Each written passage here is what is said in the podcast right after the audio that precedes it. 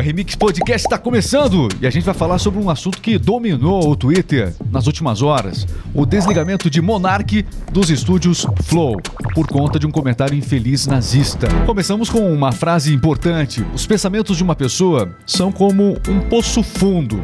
É difícil você decifrar os pensamentos de uma pessoa, não é?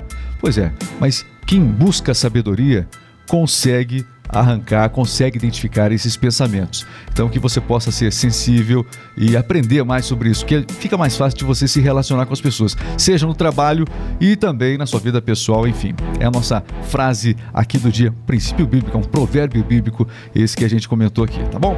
Muito bem, deixa eu apresentar a equipe que está comigo aqui no nosso podcast hoje, Cleverson Oliveira. Oi, Cleverson, tudo bem, Cleverson? Hello, pipas and pipas out the wood. Ok, o Carlos também está com a gente. Fala, Carlos. Cheguei chegando, olá, Regis, olá Cleverson. Muito bem.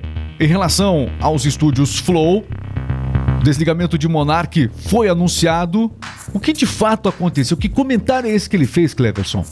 Um comentário um pouco infeliz, como você disse no início. Pouco não, muito infeliz. Muito né? feliz. Ele disse assim: nazista tem, tinha que ter o partido nazista reconhecido por lei. Ok. É, depois ele fez um vídeo. Nós temos o um vídeo aqui do Monark. Vamos primeiro ouvir o vídeo do Monark. Ele, esse comentário dele gerou toda essa discussão. Flow perdeu é, recentemente muita receita, muitos patrocinadores por conta de questões já polêmicas é, sobre outros assuntos. E agora, além de perder seguidores, é, perdeu vídeos também. Várias pessoas que deram entrevistas, é, por exemplo, pediram para retirar os seus vídeos do ar. Né? Então, nós vamos falar sobre esse assunto, mas coloca aí a fala do Monark, esse cidadão aí o Monark falando, se explicando ontem o que aconteceu. Só para você é, entender bem o contexto, vai. Ó, oh, galera, eu queria fazer esse vídeo para só pedir desculpa mesmo, porque eu errei, a verdade é essa. Eu estava muito bêbado e eu fui defender uma ideia que é uma ideia que acontece em alguns em outros lugares do mundo, no, nos Estados Unidos, por exemplo, mas eu fui defender essa ideia de uma ideia de um jeito muito burro, eu estava bêbado eu falei de uma forma muito insensível com a comunidade ju judaica. E, e porra, eu, eu, peço perdão, tá ligado? Por, pela minha insensibilidade. Mas eu peço também um pouco de compreensão. São quatro horas de conversa, a gente, eu tava bêbado, fui insensível sim, errei na forma com que eu, eu, eu me expressei. Dá a entender que eu tô defendendo coisas abomináveis, é uma merda. Errei pra caralho. Ô, oh, desculpa aí, pessoal. A gente, não, a gente tem por princípio aqui nesse, nesse, nosso podcast não falar palavrão, né? Essa é uma das razões que eu, eu confesso que eu cheguei a seguir já o Flow no passado. Mas o número de palavrões é, é excessivo e muitas pessoas acabam não, não gostando disso, né? Então, enfim, é um, um, podcast de referência ainda no país, mas de fato, em relação a esse episódio, é, errou em muito o tal do Monark. Ainda bem que a atitude de, dele sair do, do, do Flow é, foi anunciada. É claro que ele não vai sair. Tem, um, tem aí uma, um acordo dele. Como é que é o nome do sócio Isso. lá? É o Igor Coelho, Regis. Ele falou que vai comprar é, 50% é, da parte do Monark.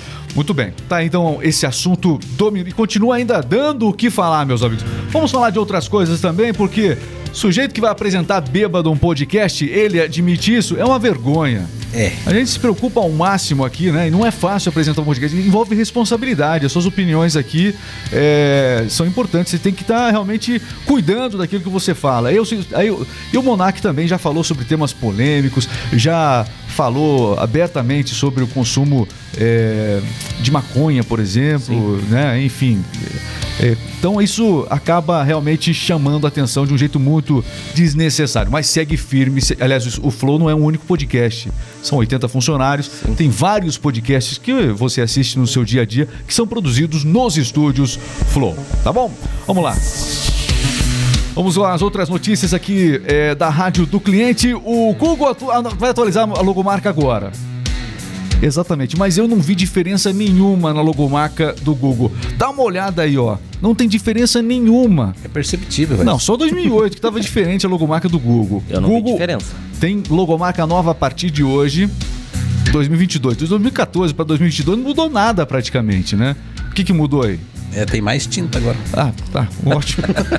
é, 2014 tava mais, tava mais desbotada. É. Mas enfim, Tá é, a gente percebe que as empresas, de maneira geral, elas vão atualizando a logomarca. É o caso, por exemplo, da Globo. Você vê lá que aquele, aquele, aquela logomarca da Globo, ela está sempre ganhando uma cor nova tal. Enfim, faz parte do, do processo. Toda empresa, aliás, deve fazer isso. Você que é empresário, está nos acompanhando aí, a sua logomarca, você tem atualizado a sua logomarca? Às vezes não é nem mudar a cor, é mudar o tom da cor, né? Às vezes um contorno da sua logomarca é importante. A logomarca passa para o seu cliente a ideia de que a sua empresa está em movimento, que a sua empresa está em evolução. Mas no caso do Google aqui, essa logomarca não mostra nada não, particularmente, né? E cá entre nós nem precisa, né?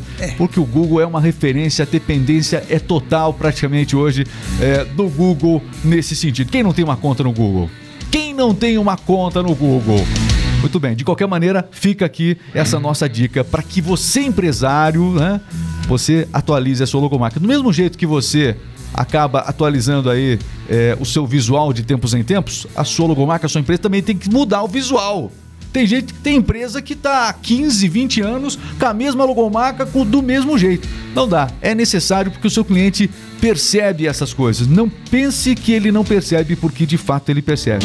Olha, cresceu 66% o total de crianças que não sabe ler e nem escrever no Brasil, Cleverson. Isso por conta da pandemia, é isso? Exatamente, um levantamento do Todos pela Educação mostra que entre 2019 e 2021 aumentou em mais de 66% o total de crianças entre 6 e 7 anos no Brasil, que segundo os próprios responsáveis por elas, não sabem ler nem escrever. O número subiu mais de 1,4 milhão em 2019. Bom, segundo esses dados divulgados, a pandemia de fato reforçou a diferença de aprendizado entre as crianças, eh, entre as crianças de 6 e 7 anos e as crianças que tiveram mais dificuldade no acesso à escola foram as que mais perderam, né? Crianças, especialmente eh, em regiões com dificuldade de conexão à internet.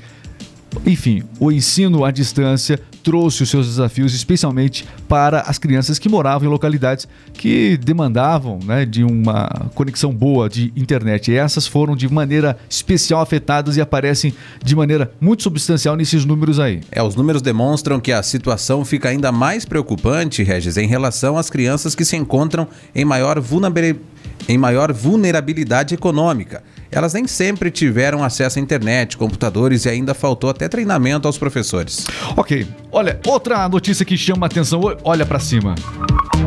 Dá uma olhada pra cima aí. Dá uma olhada pra cima. Algo pode cair na sua cabeça, mas é, calma, é 2031, Cleverson. tá. 2031. Onde você estará? O que você estará fazendo em 2031? É. A NASA anunciou que a Estação Espacial Internacional vai ser desativada. A base continuará em funcionamento até 2030. Um ano depois, ela vai ser lançada de volta à Terra. Não é, não é enviada, é lançada. Não tem como fazer uma aterrissagem, né? Segura.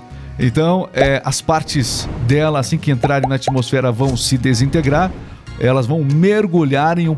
Eles estão falando que vai ser num, num local remoto lá do Oceano Pacífico, né? Conhecido como Ponto Nemo. Lá no Ponto Nemo. E aí? É, o Ponto Nemo é considerado É o onde- lugar mais distante, Regis, de quaisquer continente ou ilha do planeta. Não adianta você querer procurar Nemo aí no Google. É. Não adianta, não. Né? Bom trocadilho. Não, porque a gente fica curioso, que local é esse, né? Não, não- não passa nenhuma embarcação por lá? Né? 2030, atenção, embarcações de 2030, 2031? 2031. Não passem no ponto Nemo lá.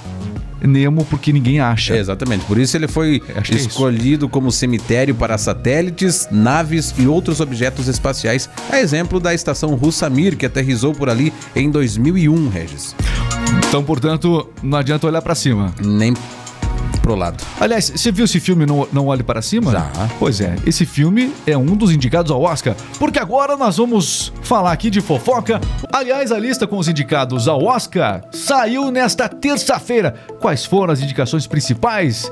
Carlos. O longa Ataque dos Cães lidera a edição de 2022 com 12 indicações, seguido de Duna com 10 indicações. Bom, temos outros filmes também que foram indicados, a gente tá falando aqui dos principais, mas é o seguinte, ó, é, até um tempo atrás, a academia lá de cinema, né, ela não aceitava indicados ao Oscar de produções de streaming. No entanto, nós já falamos disso em outros podcasts é, aqui que nós já fizemos, que o número do, dos streamings, né, do, das plataformas de streaming em termos de audiência superaram já em muito as da TV a cabo, por exemplo, e também vem cada vez tirando audiência da TV. É inegável, não dá para ignorar mais as plataformas de streaming. Netflix é um bom exemplo disso e tem várias produções originais Netflix. Uma delas é essa que a gente falou. Não olhe para cima. Não olhe para cima, que foi muito indicada ao Oscar. Quatro indicações. Quatro indicações. Então, portanto, agora no Oscar 2022 teremos sim os indicados é, das plataformas, filmes produzidos de maneira é, privada, né, de maneira original pelas plataformas de streaming. E o Brasil? O Brasil faz tempo que não aparece no Oscar, hein? Pois é. O curta-metragem do diretor brasileiro Gustavo Milan, Seiva Bruta, sobre desafios enfrentados por imigrantes venezuelanos no norte do Brasil, chegou à lista de 15 pré-indicados em sua categoria, mas não ficou entre os cinco indicados. Muito bem. Tá, então, portanto, notícias do Oscar. Vamos aguardar. Quando é que acontece a indicação? Quando é que acontece o, o- o- a noite do Oscar, hein, Cleverson? A cerimônia acontece no dia 27 de março, na Califórnia. Muito bem, esse foi o nosso giro de notícias aqui da Rádio do Cliente. Os principais momentos aqui dessas notícias você ouve durante o dia no radiodocliente.com.br, rádios personalizadas, a rádio da sua empresa, radiodocliente.com.br. Pessoal, a gente fica por aqui, amanhã a gente volta dos estúdios aqui da Rádio do Cliente. Grande abraço, valeu, até a próxima. Alô!